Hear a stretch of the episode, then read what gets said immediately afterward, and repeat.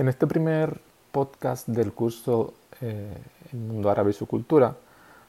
vamos a introducir de manera muy preliminar, que vamos a desarrollar en los podcasts posteriores, los términos, los conceptos más importantes y también los más confusos, los usados de una manera más poco apropiada, que tienen que ver con la historia del mundo árabe. De alguna manera también, este podcast que va a dialogar con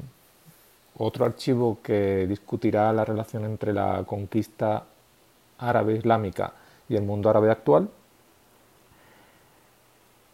Este podcast, digo, es solo introductorio y es para presentar los conceptos, los términos, para que vayan pensando sobre ellos y entonces discutirlo, discutirlos a partir del, del próximo podcast.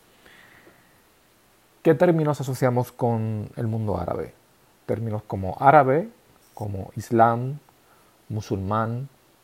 moro, oriente, cercano oriente, próximo oriente, turco en ocasiones también aparece relacionado con todo esto que estamos hablando.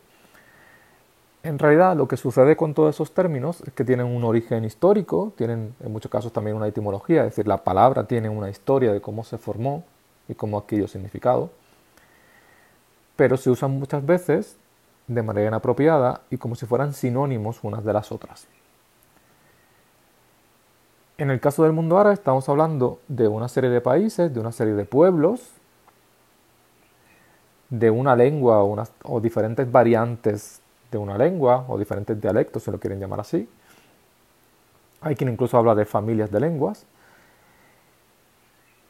Y eso tiene que ver con una geografía, tiene que ver con una historia y está ligado en parte, claro, a la conquista islámica, que comienza en el siglo VII, a Muhammad, al surgimiento del Islam, pero no es definido solo por eso, igual que por ejemplo no es definido solo por la religión, pues Europa,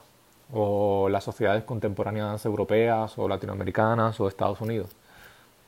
Cuando, por ejemplo, se habla en el mundo árabe del Corán o de la religión musulmana cómo eso supuestamente permea todos los aspectos de la vida y cómo supuestamente leyendo el Corán o leyendo las mil y una noches se puede reconstruir cómo es la cultura, la sociedad actual del mundo árabe, cuando se dice eso se está cometiendo lo que se llama un anacronismo, una amalgama, es decir, se está simplificando y se está negando de algún modo la historia de esas sociedades.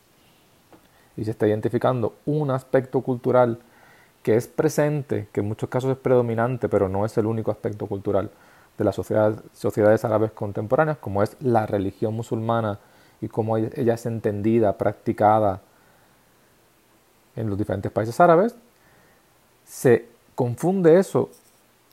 y se hace someter a eso todo el resto de los fenómenos culturales, históricos, políticos, económicos que se dan en las sociedades árabes en el pasado y en el presente. Bien, hasta el próximo episodio que empezaremos discutiendo el concepto árabe y los que tienen que ver con él, como sarraceno, como agareno, diferentes términos que se asocian con la palabra árabe. Hasta la próxima.